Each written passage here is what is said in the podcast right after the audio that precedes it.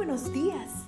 Gracias por estar con nosotros en este bendecido día. Ven y juntos aprendamos y realicemos el estudio de nuestro matinal titulado Nuestro maravilloso Dios. Muy bienvenido a nuestro devocional para hoy, 30 de agosto, titulado ¿Qué pasaría si? Y está basado en 1 de Juan 4:4. Y dice, hijitos, vosotros sois de Dios, y los habéis vencido, porque mayor es el que está en vosotros que el que está en el mundo. ¿Qué pasaría si nosotros, los hijos de Dios, pregunta Philly Yancey, actuáramos como si las palabras del apóstol Juan en nuestro texto de hoy fueran verdaderas? Esas palabras son, mayor es el que está en nosotros que el que está en el mundo.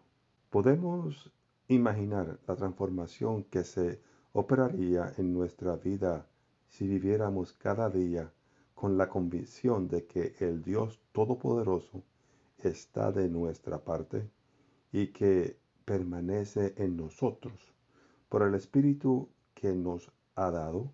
¿Cuál se esperaría, por ejemplo, que fuera mi conducta al saber que la presencia de Dios me acompaña por medio de su Espíritu? ¿Cómo habría de tratar a la gente que me rodea? ¿Cuál debería ser mi vocabulario? ¿En qué pensaría? ¿De qué hablaría? En fin, ¿cómo debería vivir hoy si sé que Dios camina conmigo en todo momento? El caso no es solo que Dios está con nosotros, sino que Él es mayor y más poderoso que cualquier otro poder, ya se trate de reinos terrenales o potestades espirituales. ¿Qué impacto debería tener esta solemne verdad en nuestra vida diaria? Si el poder que está con nosotros es mayor que el que está en el mundo?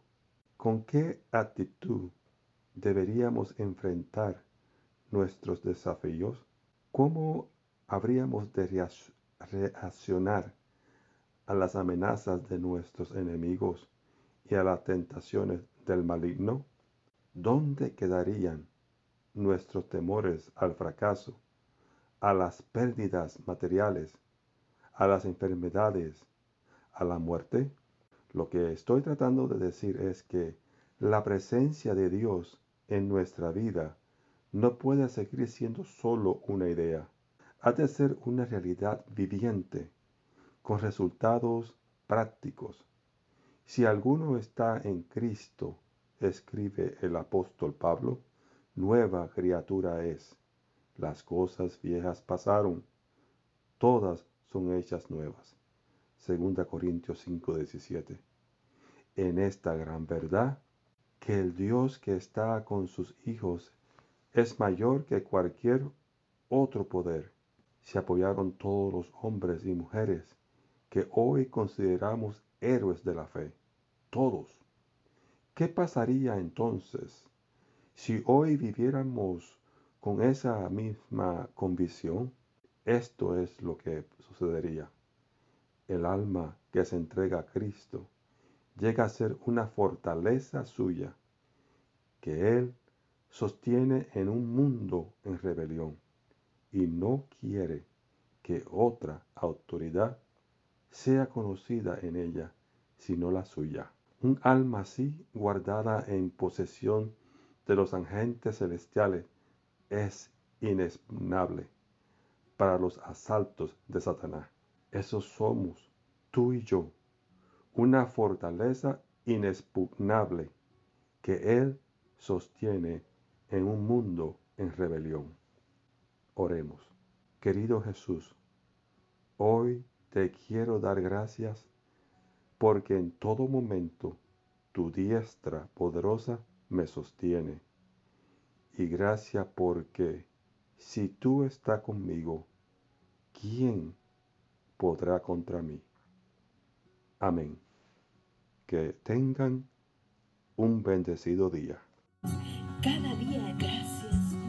Gracias Dios por darnos la tranquilidad necesaria para enfrentar los retos, alegrías y dificultades de este nuevo amanecer. Porque el Señor tu Dios está contigo. Como guerrero victorioso se deleitará en ti. Con gozo te renovará